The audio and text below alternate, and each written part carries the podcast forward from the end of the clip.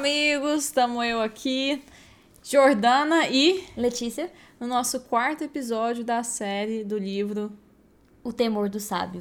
Exatamente. Letuíssa, você tem algum comentário pra gente pra fazer antes da gente começar a narrativa em si? Hoje, não.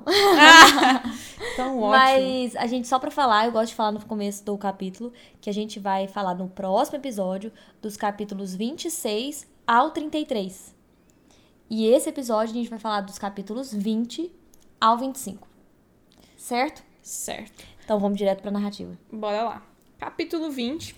Então, só para fazer um- uma retrospectiva breve, tava Coach e a Dena é, conversando e ela se queixando de que Ambrose tinha roubado o seu anel.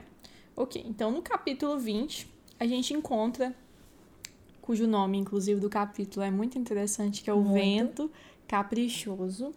É, tá... Que é como se fosse o vento, fosse um personagem. Exatamente. Ele interfere como um ser vivo ali dentro. Uhum. Ele empurra, ele puxa, ele empurra a janela, ele impede que vai, pega outro caminho. Então ele, ele é tipo assim, Ele é um perso- agente realmente ativo, ativo. da história nesse momento. Exatamente. O que ele, o que ele, onde, quando ele aparece, ele muda o trajeto, a trajetória, né, do capítulo. Exatamente.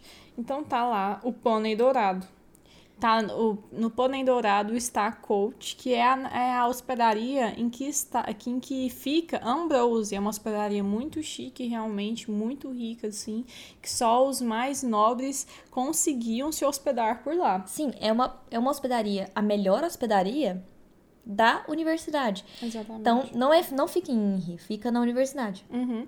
E está lá Coach e o Will e o Sim, que eles estão lá numa tramóia para resgatar o anel do, da Dena de volta. Sim. E então tá lá o coach usando Já em seu cima dos telhados. ali. exatamente usando seu conhecimento de, da, da cidade de Tarbean, né, em cima dos telhados, tá ainda o Will e o Sim na retaguarda, meio que vigiando quando o Ambrose sairia, porque eles tinham escrito a caligrafia de Will, que pra eles era a caligrafia mais feminina, e escrito: "Ah, vamos nos encontrar pra beber", alguma Sim, coisa assim. Um bilhetinho de uma provável donzela Uhum. é, pedindo pra se encontrar em Inri com Sim. o Ambrose.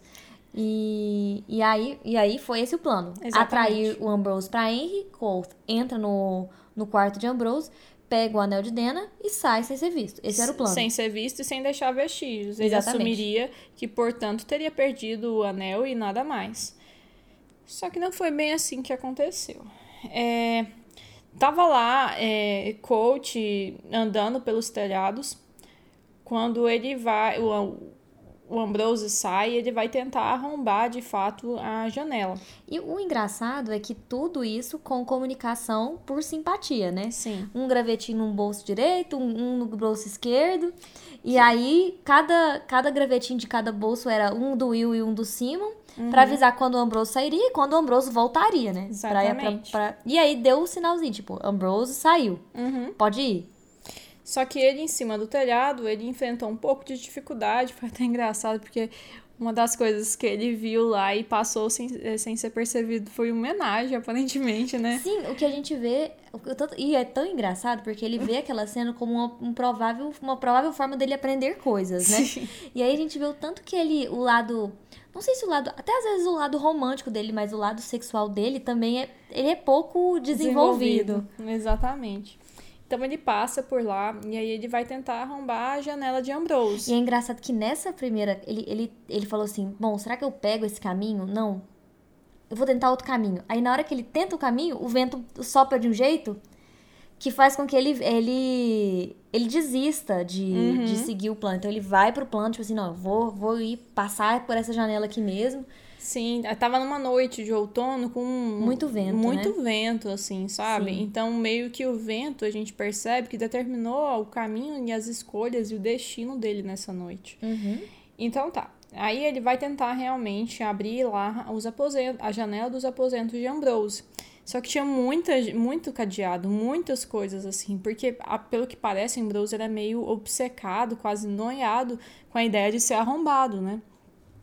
Então ele destranca um cadeado, depois é, ele vai tentar abrir a janela e ele quase cai, mas aí ele fala: O vento me salvou. É, porque o vento meio que empurrou ele, que ele tava Pra quase frente, pra é. frente, que ele tava quase caindo 4,5 metros e meio abaixo, de pura escuridão, mas o vento meio que empurrou ele pela, Pra dentro do quarto. pra dentro do quarto. Tá. E ele ali cai. E aí o vento empurra a janela e fecha a janela. Exatamente, o vento empurra a janela e fecha ela bruscamente. Mas ele não se importou muito nesse momento. Ele começou a procurar o anel, pensou. Achou que seria fácil, né? Sim, tipo, Ah, isso aqui pro Ambrose é tipo. Por que, que eles esconderiam um anel desse tipo, né? Deve estar super largado em algum lugarzinho aí. E não, foi isso, né? Não, inclusive ele aventou até a possibilidade de fazer algumas travessuras, de roubar algum dinheiro dele, mas ele pensou, qualquer coisa que eu roube aqui e eu tente revender, vão saber quem, quem roubou ele, né? Então ele- Exatamente. e ele não queria deixar é, traços. O que é assim. muito interessante, porque o Patrick, ele é muito lógico. Então, assim, ele tá explicando pra gente. Poxa, o Cole tá sempre em dificuldade financeira nos capítulos. Por que, que ele só não rouba as pessoas?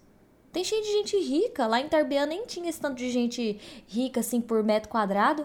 Por que, que ele não faz isso? Bom, ele não faz isso porque porque é muito fácil pegar a joia e tentar revender. Muito difícil tentar revender joias numa cidade tão pequena quanto a universidade. E é engraçado isso ser o limitador da, da, Não, da que conduta é, dele, não, né? é, e não isso. propriamente a moral que ele. Não, eu acho que ele, eu acho que sim, ele tem moral sim. Sim, mas essa questão de dessa moral, talvez, de roubar alguma pessoa tóxica, que nem o Ambrose, É. meio que foi já é, flexibilizada no período que ele estava em Tarbean.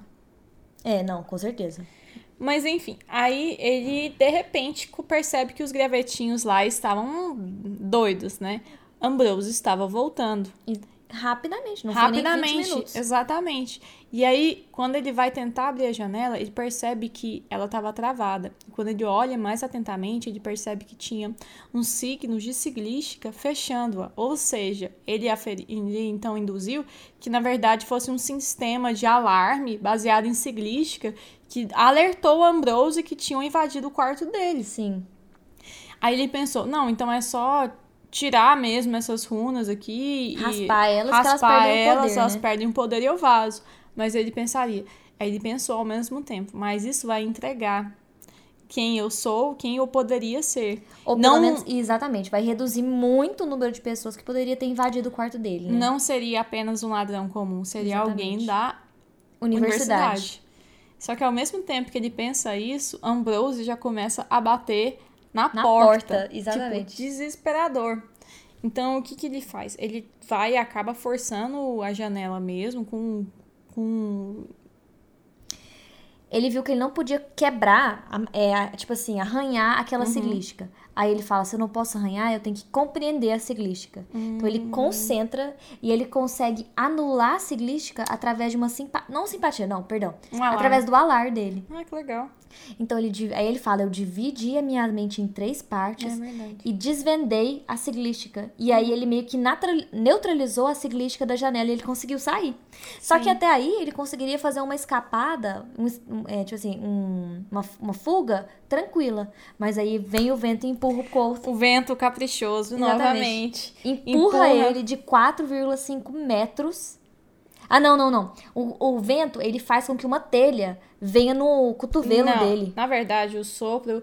É, o vento soprou, pegando a janela aberta e jogando-a contra a cabeça dele. Ah, foi o que mesmo. precipitou sua queda. E depois que ele caiu, de fato veio uma janela, uma, uma telha de umas barro telhas, caiu exatamente. no cotovelo dele, mas isso quando ele já estava Ele no caiu chão. de joelhos, então Sim, os tipo joelhos um dele petecaram tanto. Exatamente.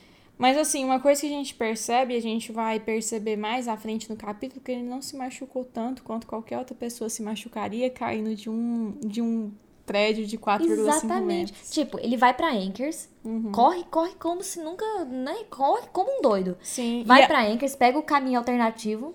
e ainda sobe as telhas da Anchor, Exatamente. cambaleando, mas ele sobe todo machucado até o quarto. E aí o Will e o Simon vai e aparecem. Uhum. E, e aí o Will fala justamente isso. Ele fala: quem mais conseguiria sair de um telhado e acabar sem nada além de uns arranhões?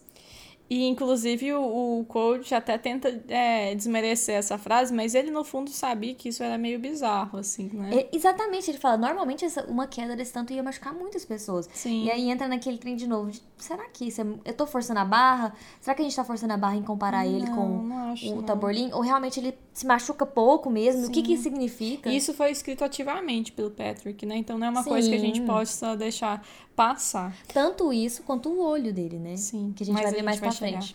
E aí que, que o, o Will, o Will não, o Sim sugere, vamos à Iática, né? Você tá machucado, tem que ir pra lá. Fala assim, você tá doido? Todo mundo deve estar sabendo já que o Ambrose teve o quarto arrombado e eles estão à procura de qualquer pessoa que tenha machucados com esse perfil. Então não podemos ir pra lá. Então, o Sim mesmo, que fez a sutura do cotovelo dele, tinha uma, um machucado de mais ou menos uns 5 centímetros. O Will, ele tinha aversão a sangue. Então, na verdade, foi o Sim mesmo. Que foi, fez esse curativo, fez essa sutura, é, orientado mesmo pelo coach. Uhum. É, Tem uma parte que ele fala assim, no final eles falam assim, não, então vamos combinar o que, que a gente, o que, que a gente tava fazendo, né? uhum, Aí eles falam assim, nossa, mas que história sem graça. Ele falou assim, tipo, as mentiras simples são sempre as melhores. sim. E aí, tipo, a gente para e pensa, olha, pra gente saber que ele não tá mentindo nessa história, o, co o coach, né, lá na pousada marca do percurso, só na hora que ele for conhecer o, o Bash. Sim, Pra gente saber. Porque aí o Bash vai falar, ei, mas não foi assim mesmo, não. Ou às vezes, ah, não, foi realmente assim. sim. Só assim pra gente ver se ele não tá jogando mentirazinhas, né? Sim. Então eles meio que combinaram um álibi deles. E aí tem um. Eu, eu gostei, só um, para, um parênteses, eu gostei muito desses capítulos, porque meio que aprofunda a relação de coach mesmo com o Will e o Sim. Exatamente. Eles ficaram mais humanos, eu senti. Não, eu acredito que não só com eles, por exemplo, mais pra frente a gente vai ver que a Mola ajudou, Uhum. que a Feila é, é, tá ajudando ele, Sim. que a Auri ajudou ele. Então a Sim. gente tá vendo uma amizade ali. Tipo assim, ele, ele dando. Realmente, ele joga um Sim. tom de amizade ali. Coach não tá sozinho. Exatamente. Quoth. Quoth, sei lá, fala. Que a Jordana fala coach. E aí eu fico tipo assim, Uhum. a Jordana não é coach. Mas esse é o décimo episódio que ela briga comigo. Mas enfim. E uma coisa que eu gostei muito, que o Will, ele é uma pessoa, assim, muito centrada, muito reflexiva, muito, tipo, cheia de pormenores mesmo, né? Aí ele vai e censura o coach por ele ter voltado a mexer com o Ambrose. Aí ele vai e fala: Você se dá conta de ter ido muito além dos seus limites no que diz respeito a essa tal Dena, não é? É, realmente. E realmente, Dena é um fator que desequilibra mesmo essa, essa, esse senso de ponderação do coach, que já não é lá muitas coisas. Exatamente. E aí acaba o capítulo 20, a gente começa o capítulo 21, peças avulsas. Uhum. Então tá lá, né? Coach, ele acorda cedo, vai à oficiaria, porque afinal de contas ele tinha que ganhar seu dinheiro para pagar as dívidas de Devi, para pagar a taxa da próxima ta- é, taxa escolar, né? Uhum. Basil, que era um, inclusive um aluno que entrou na mesma época que coach, tava na parte da do Do almoforixado. É, aham. E aí ele vai e fala: Olha, eu não posso liberar tais é, equipamentos para você, tais materiais, porque tem um aqui um adeno na sua, na sua, no seu nome que a gente não, que eu não posso te liberar antes de você ir falar com o Kilvin. Aham. Aí ele falou, ai, que porcaria mais essa, né? Aí o, o, o Basil fala pra ele, olha, aquela menina, aquela jovenzinha que, Loira, de um capuz azul. que tá te, tá falando que um rapaz ruivo vendeu, lhe deu um artefato, está de volta. Então, talvez, realmente, ele esteja te chamando por conta dela. E ele fica tipo assim: olha, ela não chegou a entrar aqui. Dessa vez não, ela fica rondando o lado de fora daqui. Mas assim, se ela chegar a aparecer, eu vou ter que falar pro Kilvin que ela veio, né? Ele, não, eu Sim. entendo e tal. E aí o, o Vai e o Quoth vai pra oficiaria. Vai pro gabinete do Kilvin, Sim, mais ele entra- especificamente. Sim, ele entra na oficiaria. Acha engraçado que ele vê a luzinha estranha, né? Aquela luz. E aí ele fala, nossa, meu Deus, será que é alguma lâmpada do Kilvin que apagou? Tomara que não, que não seja uma lâmpada dele que apagou, porque ele fica super de mau humor quando alguma delas se apaga. Sim. E aí ele, não, ah, não, é só a luz do sol mesmo, que tá diferente, porque eu, eu venho aqui em horários geralmente mais Mais tarde. noturnos, exatamente. E aí ele vai pra salinha do Kilvin. Uhum. E lá na salinha do Kilvin, no gabinete do Kilvin, tinha uma fornalha ligada, porque tava lá o coach. O coach, não, perdão. O Kilvin realmente mexendo com vidro. E só uma curiosidade, assim, que eu e Letícia assistimos aquela uma série na Netflix que fala sobre soprar vidros. Chama Blow assim. Up. Blow Up. É uma competição de, tipo, assopradores. Desses pessoas que fazem vidro. artesanal mesmo, que Exatamente. sopra eles. E eu acho que foi muito enriquecedor pra gente imaginar esse momento aqui. Porque é exatamente assim, eles sopram mesmo. Sim. Tipo, eles tiram da, o, o material do vidro muito quente. Meio e aí, vermelho mesmo. Pra moldar, eles ficam soprando o vidro. É, é muito legal. E aí, tanto é que ele pede ajuda pra o, o Cole. Com fole lá. Aham. Exatamente. E aí eles começam a, a se engajam nessa atividade, até que por fim o vidro se quebra, se parte todo no chão. E é muito engraçado porque o, o Kilvin fica muito puto da vida e ele começa a praguejar palavras em Ciaro. Uma dessas palavras é Kaemet Brevetan Aerin, que quer dizer merda na barba de Deus. O que a gente infere realmente, com base no que já foi dito, é que Kraemet é merda, Brevetan é barba e Deus é Aerin. É. Né? Só uma E curiosidade. coach é desgraça, né? E que ele já coach é tinha falado de coach também. Ah, dá pra inferir que Kraemet é merda, porque no, no capítulo do Vento Caprichoso, o Will fala Kraim. Aí dá, dá pra entender que é alguma coisa ruim mesmo. E o Aerin porque tá em letra maiúscula no meio da frase. Então Sim. seria Deus mesmo, né? E aqui eu quero deixar um parênteses que eu pretendo fazer, tanto no podcast quanto no Twitter, alguma coisa sobre as línguas que apareceram já. Então, as línguas que já apareceram, coisas que se repetiram, que, que são muito interessantes. Tem muita coisa aí que a gente passa o olho, acha que é uma língua estranha e tal, mas ali o, o livro, vocês sabem, o Patrick não deixa ali à toa. Sim. Real, de verdade. Depois que o vidro se espatifa no chão, O corpo já tava, tipo, totalmente suado, esgotado. É, e ele começa meio que a se sentir com muito Mal-estar. muito mal-estar, muito calor, como se ele tivesse, tipo assim. Passando tá- mal é, mesmo. exatamente, passando mal. Ele falou, Kilvin, eu posso abrir a porta? Mas antes disso ainda, Ah, foi mesmo. o Kilvin começa a listar os itens produzidos por Coach no último período. E eram todos itens simples e de fácil retorno financeiro. Sim. E o Kilvin estava um pouco decepcionada com isso. Porque ele falava, cara, você é relar. Você tem que fazer coisas mais ambiciosas, coisas à sua altura. E eu espero coisas de você. Tipo assim, até Exatamente. porque ele não é qualquer relar, parece, né? Aí ele meio que exige de coach que ele faça um trabalho inteligente mesmo. Uhum.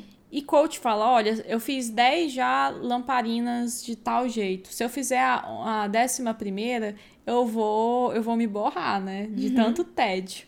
Aí o Kilvin fica todo satisfeito, assim, fala assim: não, então tá, então eu espero de você grandes trabalhos. O que, que você quer de mim? Aí o.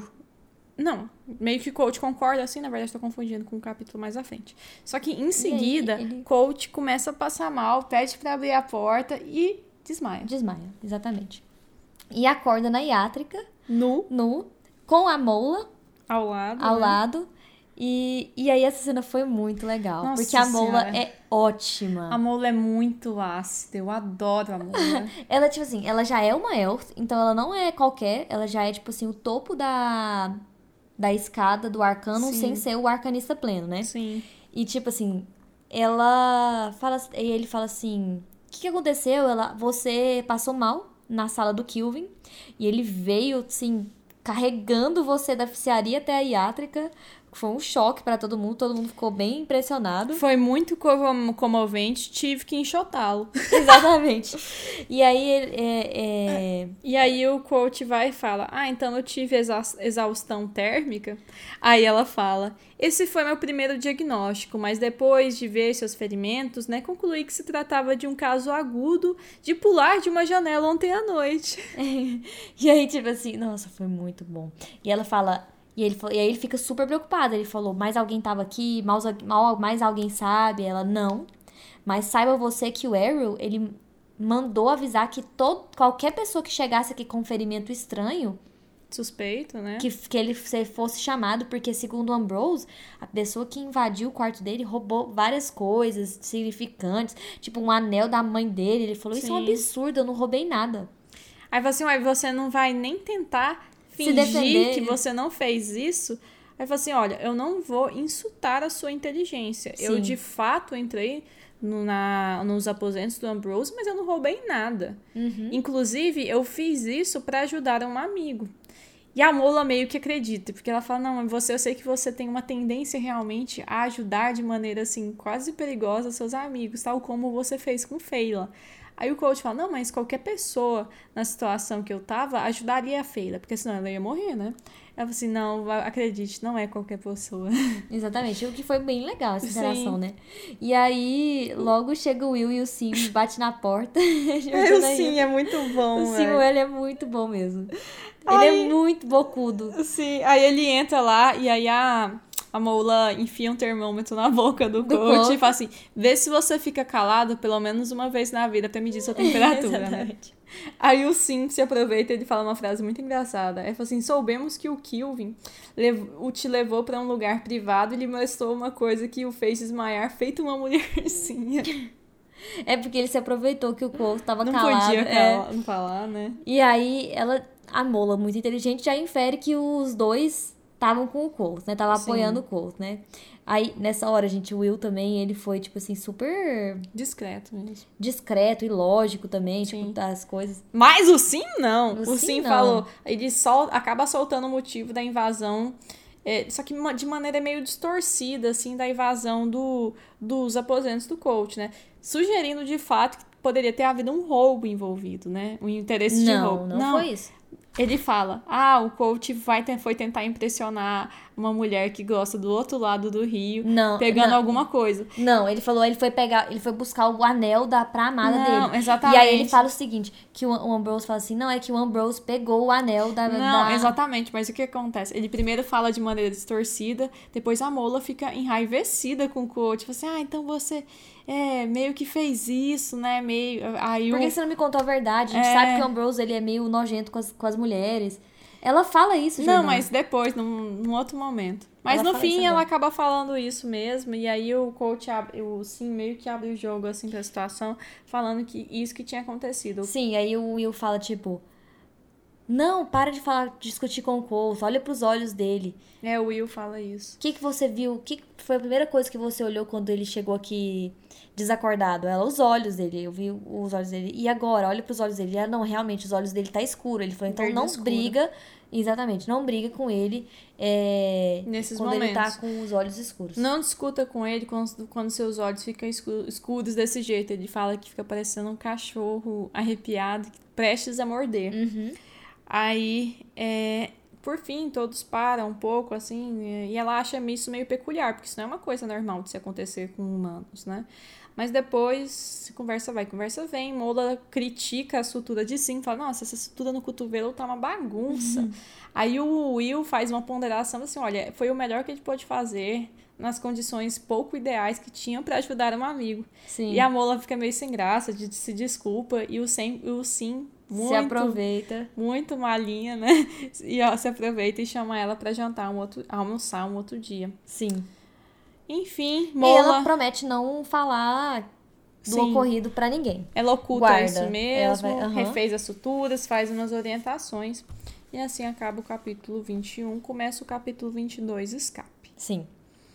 Basicamente, o capítulo 22 é a aula do Exadal. Exadal agora estava ensinando para os meninos simpatia especializada, que coach falava que era entediante porque tinha que ter cálculos bastante complexos, que tinham que saber de maneira quase intuitiva mesmo, Uhum. que tinha que ter muito realmente foco e controle. Sim. Sutileza, foco e controle. Porque para fazer uma conexão com uma coisa que você estava vendo era fácil. Para fazer uma conexão às escuras, com vários, vários objetos semelhantes à volta, era e às vezes não difícil. saber como essa, essa coisa é, por exemplo, ah, Sim. você é, acendeu uma vela longe. a- às vezes você acendeu uma vela que você nunca viu, é mais difícil ainda.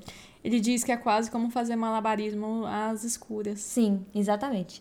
E aí, ele, mas ele fala que assim, que mesmo assim, é, começou a ficar tedioso, mas o Elko Sadal, como um professor excelente que ele é, ele já falou assim, ele pega aquele tédio e já, tipo, vê que a turma tá ficando em tédio já coloca as competições. E aí, de qualquer forma, o Colt ainda, tipo assim, arrasa muito, muito mesmo. E, e eles comentam até o nome do capítulo Escape. É, é escape do transbordamento de energia, que eles tinham até conversado com isso com a Dena, né? Que é o transbordamento tálmico, para onde vai a energia que não se aproveita. Exatamente. E aí ele fala que a energia, quando ela não é uma conexão simpática pura, 100%, volta energia para o simpatista, volta energia para os objetos que ele está tentando ligar e vai vai energia para o ar também.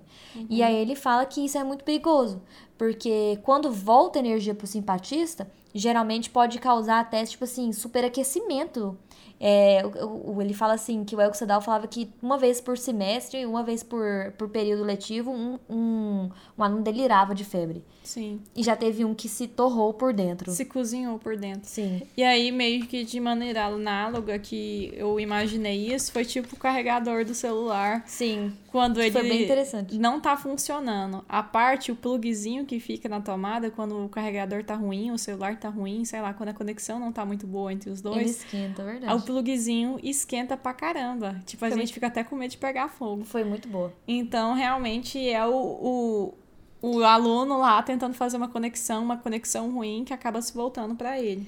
E aí ele fala que mesmo mesmo depois de estar tá exausto, mesmo depois de ter caído do telhado, mesmo depois de ter feito aquele trem lá que Exaustão ele tava, térmica.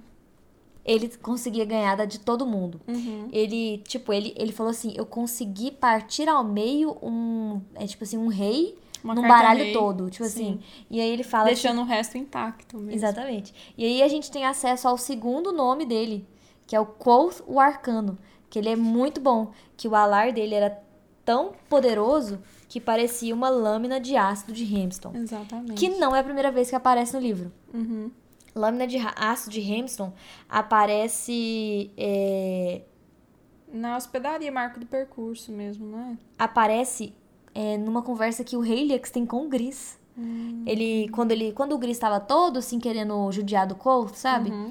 E o Helix fala: "Você fale para que você é um instrumento em minhas mãos". Hum. E aí ele fala assim que a voz do Helix foi como uma barra de aço de Hamilton. Hum. Então, tipo assim, a, a Hamilton é uma coisa muito robusta, uhum. é muito forte Esse a tipo barra de de, Hamilton. Uhum. E, enfim, é isso que eu queria falar. Teve outros locais que apareceu, outros mais dois, mas não tão significativo quanto esse. Aí, quando acaba todos esses exercícios e coach tá lá com o Dal conversando, é, ele tem calafrios. E aí ele fala, ah, mas tudo bem, você tá me parecendo meio esgotado mesmo, né?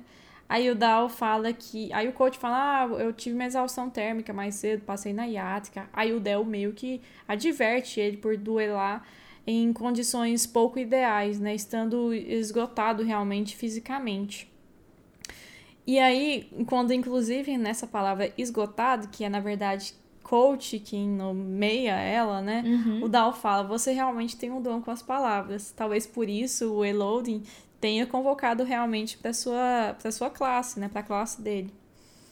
Aí ele pergunta: e como é por, por sinal? E eu percebo que realmente o Eloding é uma figura tão absurda, tão estranha que até os professores, os outros professores têm curiosidade para saber como ele se comporta. Sim, eu tenho essa sensação também. Aí o Dal pergunta, inclusive, como é que estão as aulas lá? Aí o coach fala, bem, não tão bem, parece que eu não tô aprendendo muita coisa. A última aula foi para diferenciar o nu do... Despido. É, tipo uma coisa assim, aham. Uhum. Uhum. Eu, eu, sinto que eu não tô aprendendo nada lá, nada muito prático, realmente. Aí o. E ele vai e pergunta pro Dal, Exadal, né? Se realmente ele conseguia nomear alguma coisa. Ele falou assim: não, eu consigo. Nossa, na verdade, não. Não, ele falou que conseguia, mas aí quando ele perguntou. Quais são os nomes Quais que você são sabe? os nomes? Aí ele falava: olha, isso não é muito de bom tom se perguntar. E foi muito legal isso. É muito indelicado, porque em tempos antigos isso meio que demonstrava as forças e as fraquezas que cada um tinha, a capacidade potencial oponente, né? Exatamente. O que demonstrava uma fase arcanista meio sombria, né? Do uhum. tipo assim, o arcanista usava aquilo, aquele poder contra o contra outro o outro arcanista. Uhum. E aí ele falou que conhecia o nome do fogo. E além outros... de e outro um nome. É, uhum. Aí ele falou: "Nossa, só dois?" Ai, foi muito Aí ele falou: "Uai, quantos você conhece, meu amor?" Aí o. E ele fala, tipo assim, não, mas dois é um tanto bom. Tipo assim, ele, o, o Elodin falava que antigamente as pessoas sabiam mais nomes, mas hoje em dia, tipo assim, a sensação que dá é que, ah, tá bom. Para saber, parece que saber dois nomes já tá suficiente. Já tá, tipo, passando de bom. Porque a maioria não conhece nenhum, Uhum. né? E aí ele fala assim: ah, qual é o nome que você conhece? Ah, o nome do fogo.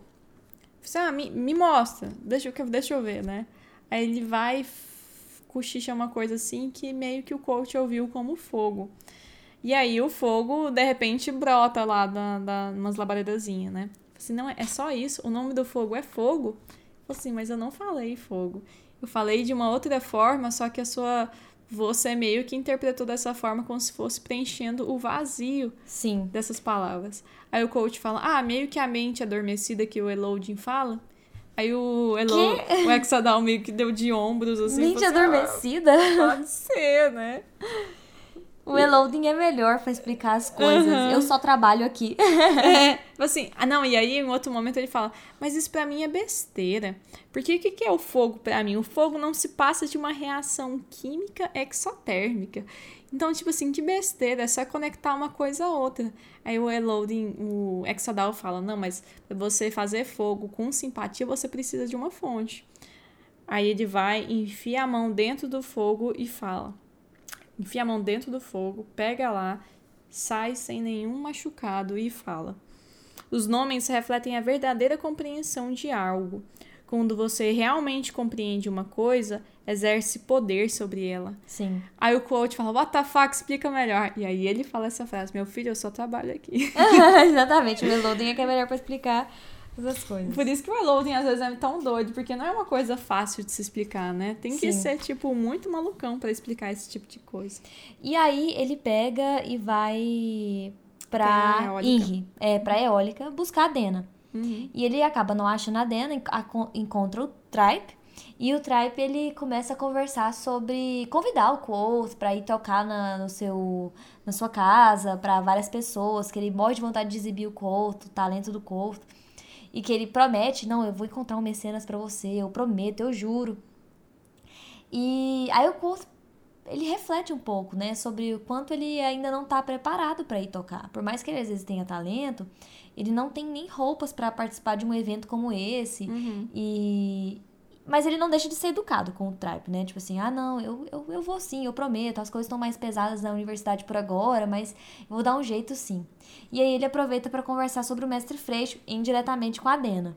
É engraçado que, inclusive, ele concorda por insistência do Deok, que tava atrás do trap, tipo, aceita esse negócio logo, menino. Você Ah, percebeu isso? Não, não percebi E falou assim, tipo, ele aceita, balançou na cabeça veementemente, assim. Aí depois que ele foi aceitar. Continua. E aí ele vai falar, tipo, ah, não, deixa eu te perguntar uma coisa. Assim, você conhece muito os mecenas por essas redondezas, né? Ele, ah, eu posso falar que eu conheço sim, né? Conheço vários mecenas por aqui. E aí ele pega e fala, eu tô com uma amiga e ela tem um mecenas muito peculiar. Ele Não fala o nome verdadeiro pra ela. Eles não se encontram no mesmo lugar duas vezes. Sim. Desaparece por meses. Sim. E, e aí ele queria saber como que, que, que ele achava disso, se ele já tinha ouvido falar. Ele falou, olha, é bem suspeito, bem suspeito. É, existem alguns mecenas que são discretos, e eles geralmente gostam de exibir, tipo, de surpresa os, Os seus, seus achados. seus achados, mas realmente esse cara tá muito, muito diferente. Ou ele realmente é suspeito, ou ele tá fazendo algum tipo de brincadeira meio que de mau gosto com ela. Não e é super perigoso. Fala pra ela ficar esperta, porque é, existem casos horríveis, tipo assim, meio assustadores de mecenas que trai, mecenas que faz coisas se ruins. aproveitam, Se aproveitam. realmente das pessoas mais como, como pedaço de carne mesmo do que como músicos, Sim. né? Enfim. Aí, passando dessa parte, tava lá coach voltando de INRI pra universidade. Sim. Tá andando, quando de repente ele começa a sentir um calor, um calor muito intenso. Ele achou que fosse do cotovelo machucado, mas depois ele percebeu que não era.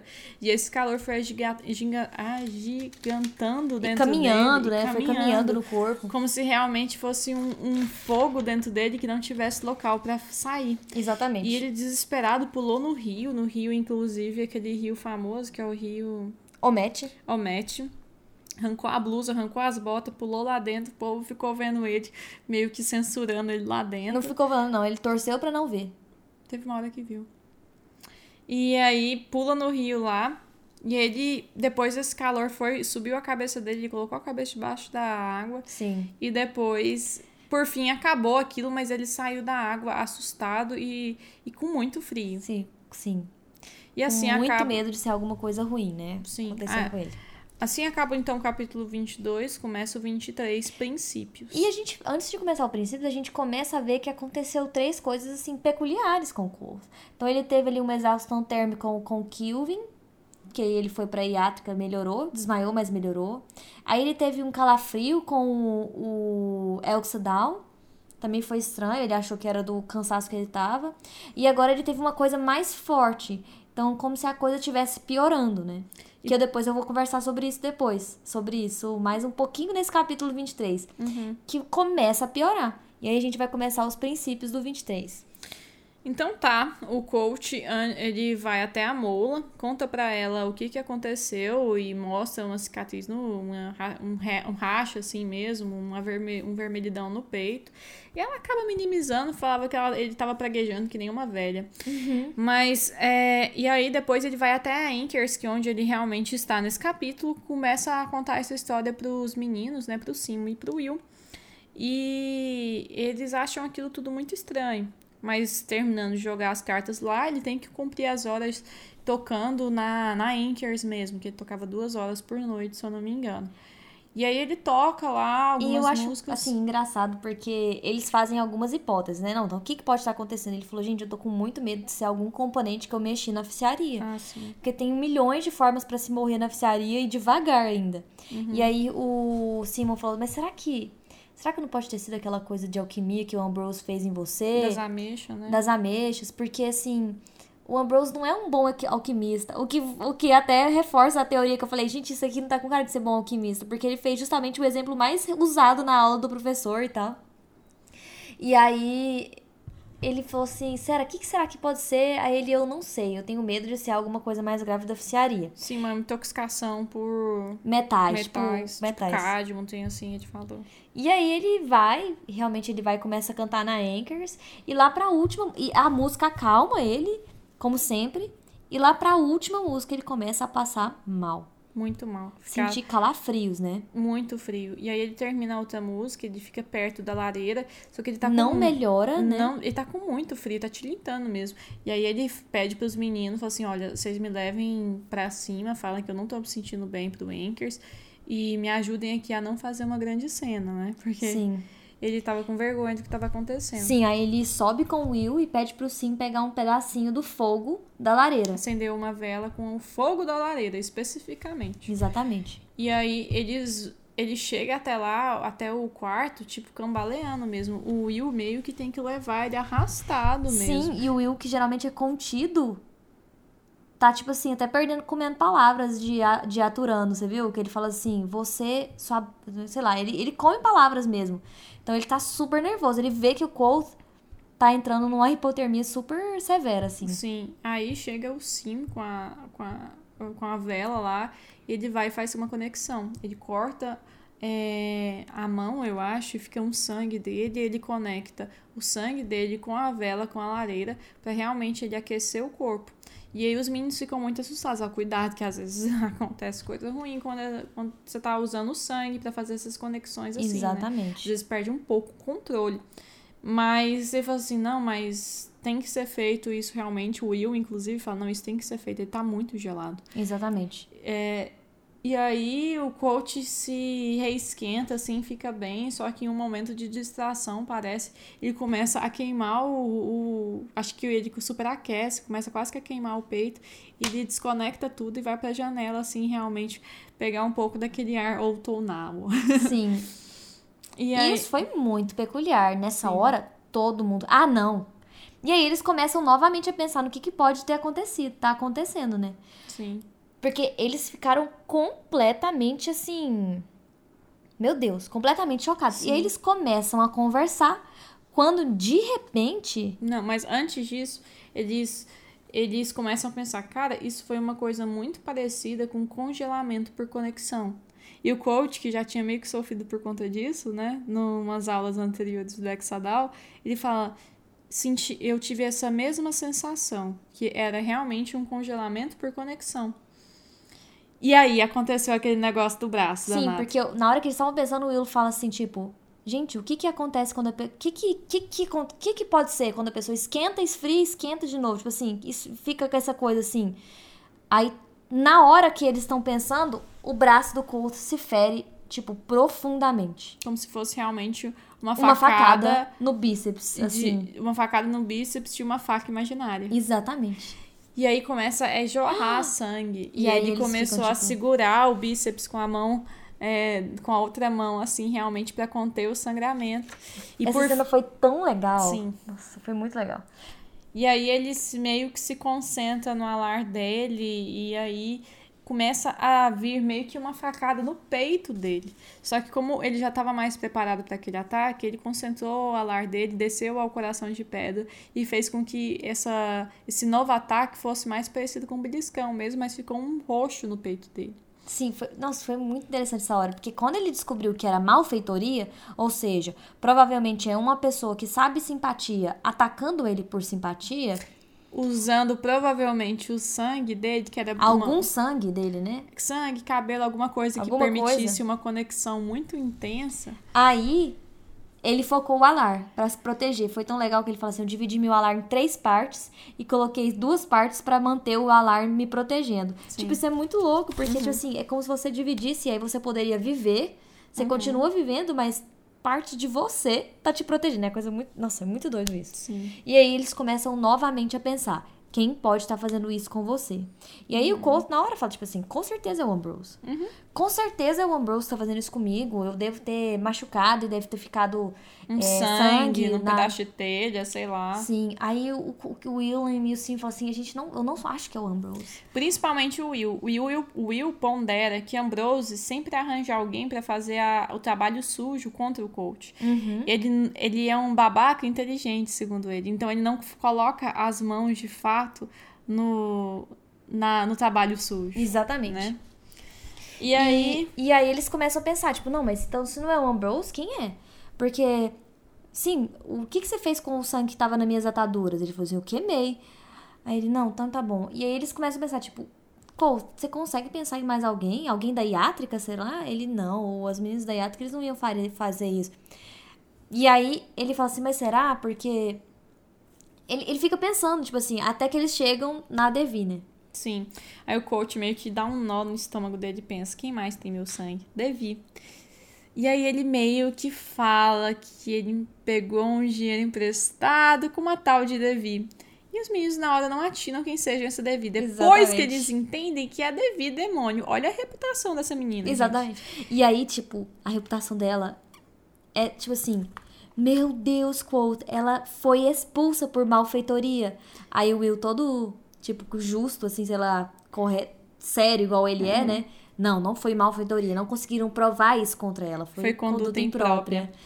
E, e aí ele fala, meu Deus, ela consegue dividir o alar dela em oito conexões. Ela consegue fazer oito conexões com o alar dela. Ou Lem- seja, Lembrando que o coach fazia só com cinco e já era muito. e Ou já seja, era, tipo assim, um alar super incrível, né? Poderosíssima. E aí o Will fala: Não, mas calma, tenta relembrar a sua última conversa com ela. Aconteceu alguma coisa que fez com que ela pudesse realmente se querer se vingar de você de alguma forma? Aí o coach lembrou da última conversa que ele tinha uma coisa que ela queria, que era o acesso ao arquivo, e ele não podia entregar. E ela, inclusive, ofereceu 40 talentos e ir para a cama com ele. E ele fez o quê? Ignorou.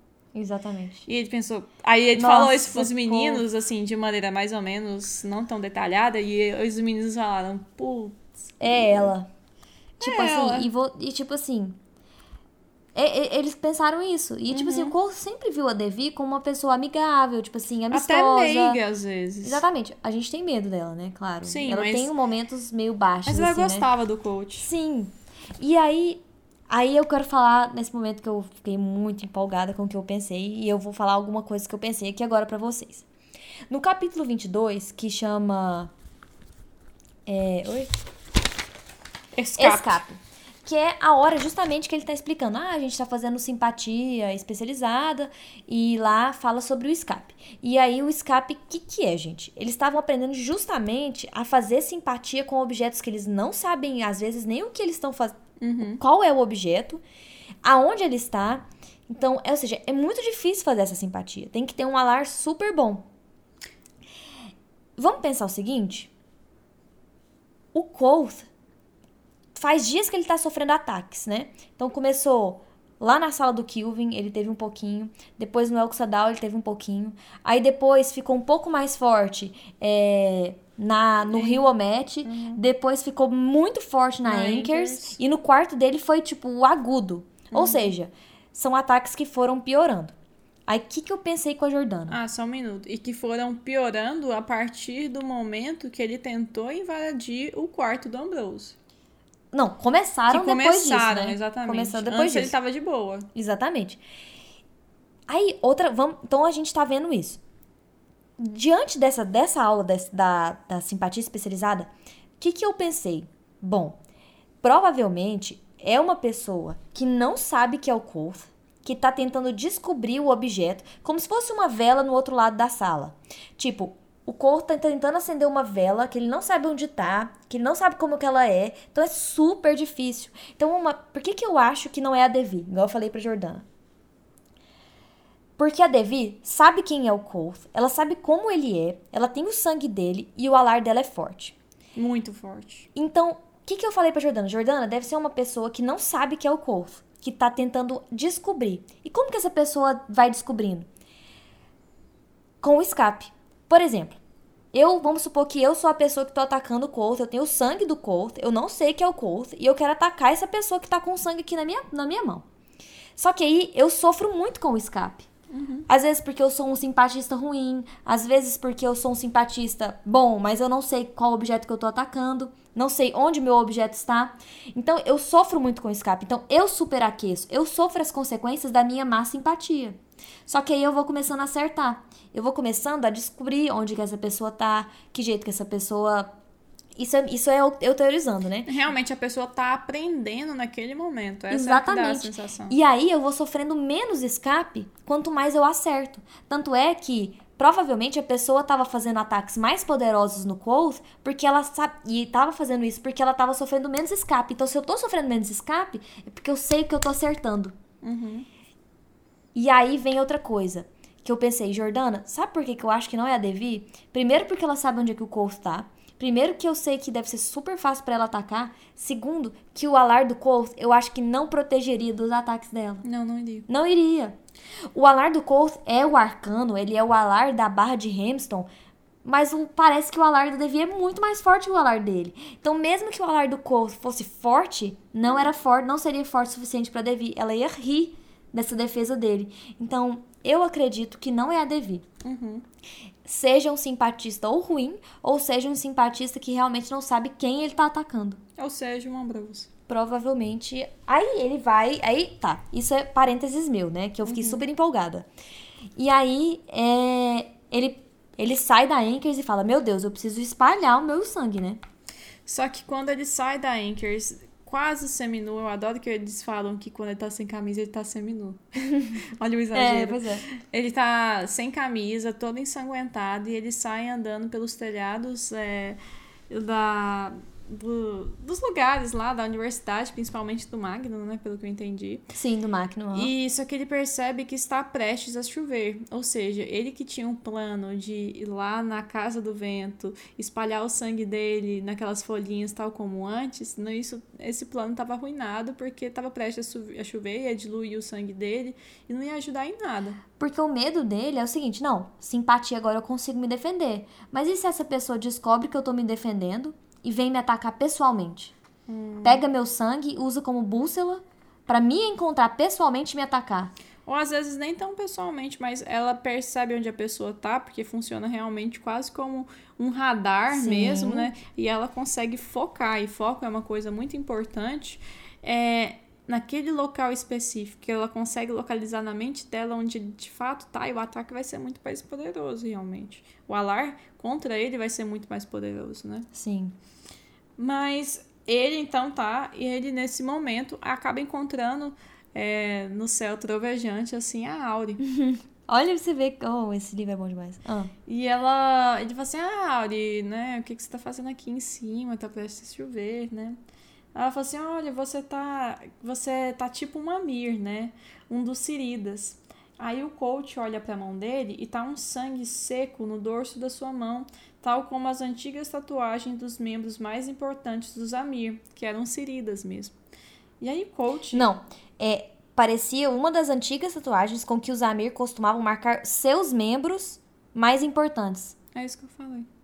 Ah, uai, é membros dos Amir ou é membro de corpo? Membro Tipo, dos Amir. Membro de cabeça, ombro, Não, membro. Membro dos Amir. Ah, eu achei que era tipo, Integrantes. eu sou um Amir forte e eu tenho o meu braço esquerdo forte, então eu vou Não. marcar o meu membro esquerdo. Então Não. não, é. Era Ai, meu Deus.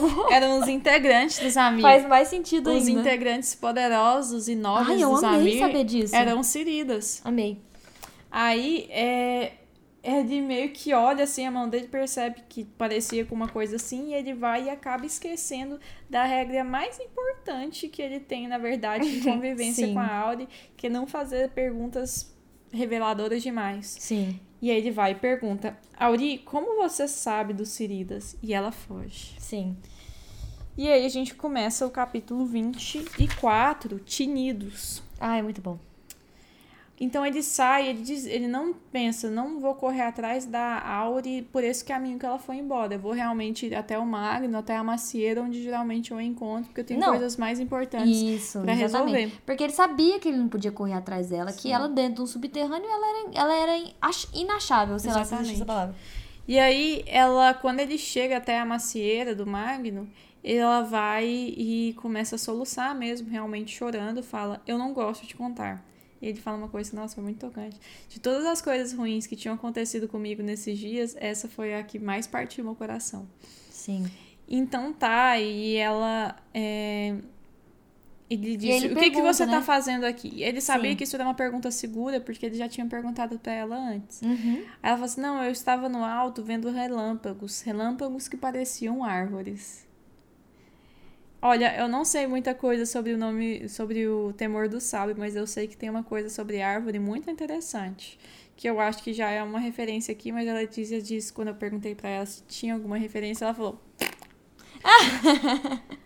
Aí ela falou, ah, e o, que ti-" e o coach continuou muito perguntando o que tinham nesses raios, o que havia nesses raios. Aí ela fala, ionização galvânica. Ionização galvânica, tipo assim, de todo, toda sabida inteligente como ela é. Gente, aqui e nos próximos. Vou, vou terminar essa parte primeiro. Ionização galvânica. Aí ela faz uma pausa e começa a ser poética novamente. Exatamente. E gelo do rio. E o balanço das tifas. É, aí o coach fala que ele tinha que que ele tava lá em cima porque ele queria guardar o sangue em um lugar, pois tinha alguém procurando por ele. E ela entende, né? E ele não tem que explicar mais nada. Não, ela entende. Auri compreende completamente.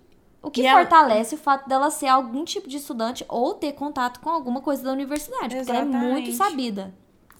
Aí Auri o compreende imediatamente e propõe uma solução, que depois a gente vai ver qual é essa solução, que é ir, ir aos Chinidos. Na verdade, ela propõe ir aos Chinidos, só que a gente não entende que, na verdade, é uma solução para o problema dele. A gente vai entender daqui a pouquinho.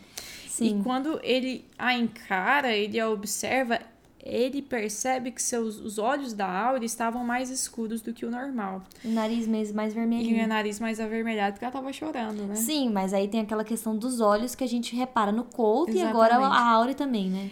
E aí, nesse capítulo, a gente percebe dois paralelos muito fortes é, de semelhança mesmo com o coach, que é tanto essa questão de falar, dela falar ionização galvânica, que é parecido com o termo que ele usou se referindo ao fogo, reação química exotérmica, como também do escurecimento dos olhos quando tá mais chateado. Uhum, verdade. Então, tipo assim, o que eu penso é que talvez eles realmente sejam da mesma espécie de encantados.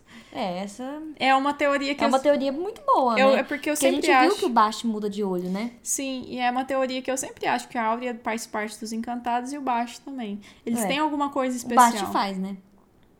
O Bast sim, faz, é. Sim. Que o, a Auri e o coach, eu acho que tem alguma, algum pezinho no mundo dos encantados mesmo. Aí ela pega e fala: Nossa, eu não fugi tanto dessa vez. E foi tão legal, né? Que ela foi tão, tipo, corajosinha. Sim, ela mostra, tipo assim: Eu gosto muito de você, então eu nem. Uhum. Eu nem fui embora tanto tempo agora dessa vez, né? Aí ele vai e fala: Ah, você tá de parabéns, né? E me desculpa de novo. Ele super pesaroso assim. Aí ela vai e fala: Você é meu Cirida. Está acima de recriminações.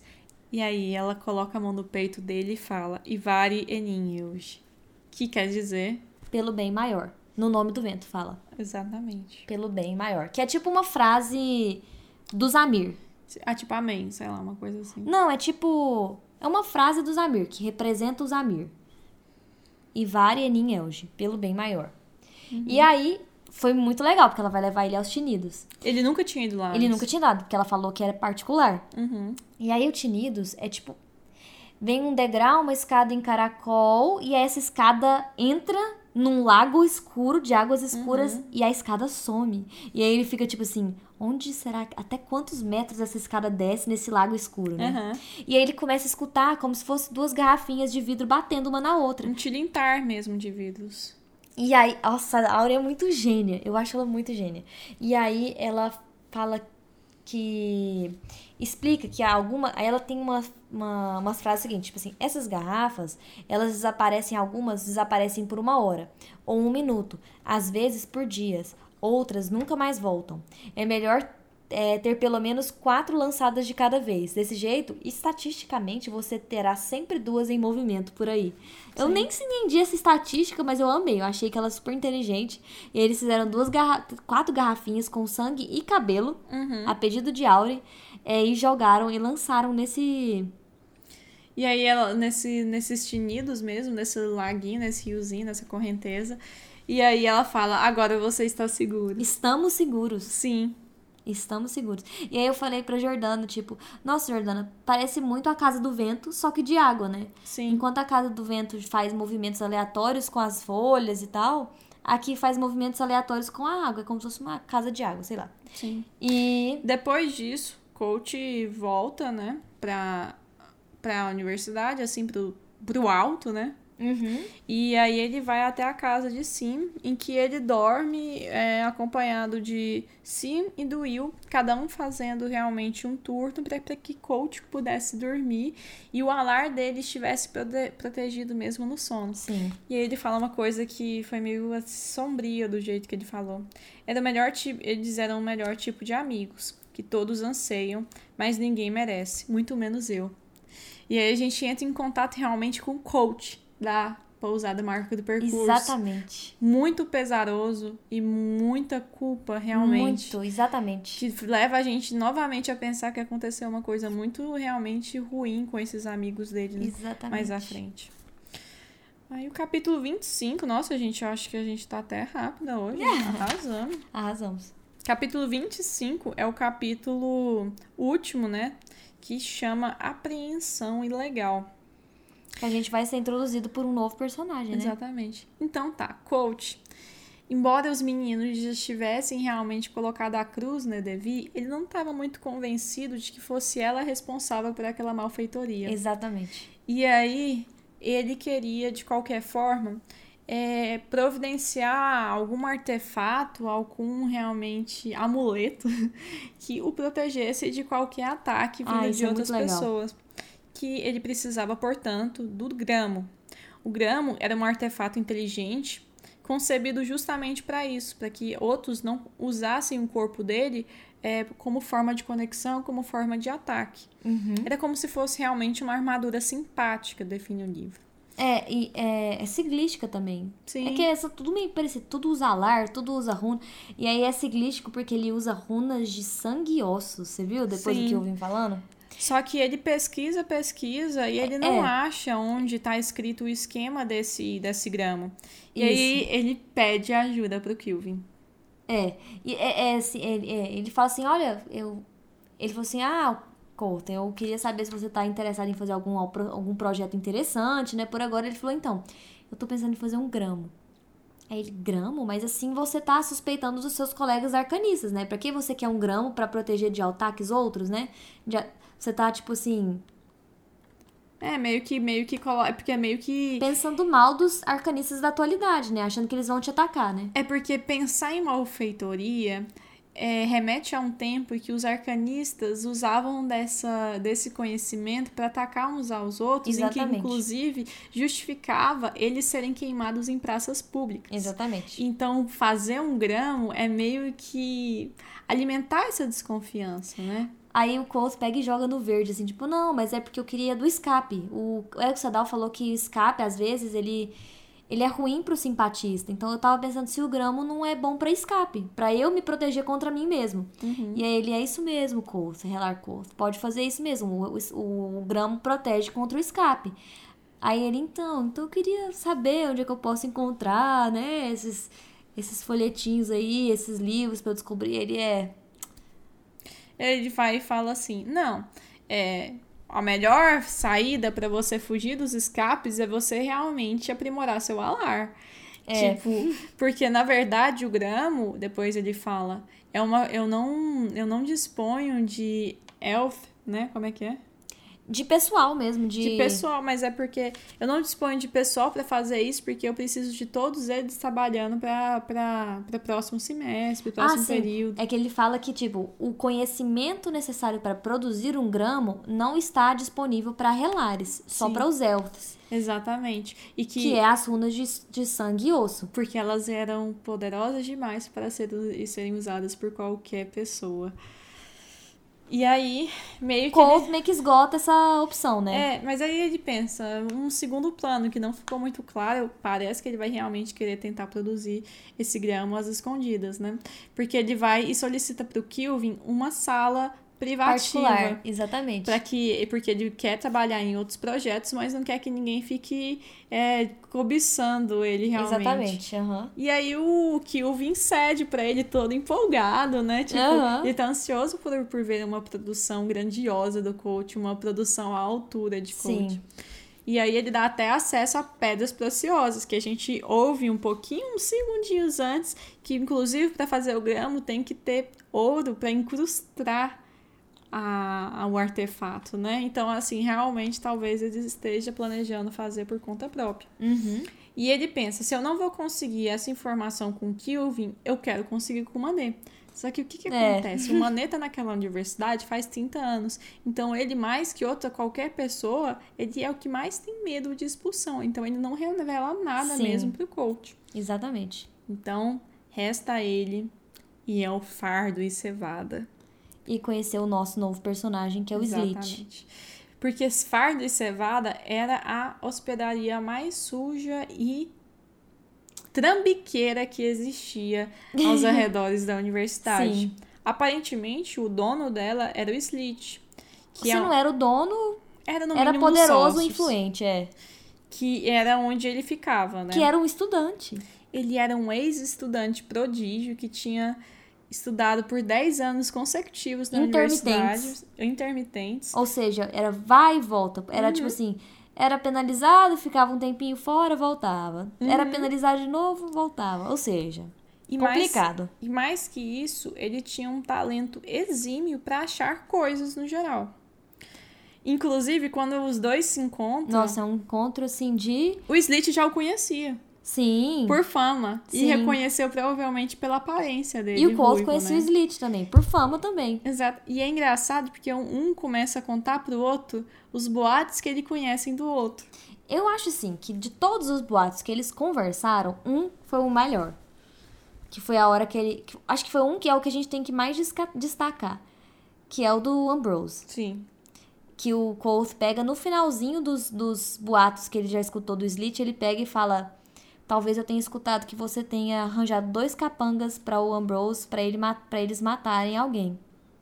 E aí, tipo, ele meio que não nega nem admite, mas ele fala: depois desse episódio, a fonte meio que secou pra esses capangas aceitarem esse tipo de missão. Porque um ficou cego e outro ficou gravemente ferido, Exatamente. uma coisa assim. Então, tipo assim, você, a, essa pessoa que foi atacada meio que está segura agora, né? Então, o que é muito interessante, né? Então, a gente tem um novo personagem que não é tão novo, né? Ele provavelmente é realmente o cara que encontrou os capangas pra Ambrose matar o Colt. Tipo assim, Sim. que doido, né? E Outra coisa interessante é que, além do Slit já o conhecer pela fama, ele fala uma frase muito interessante.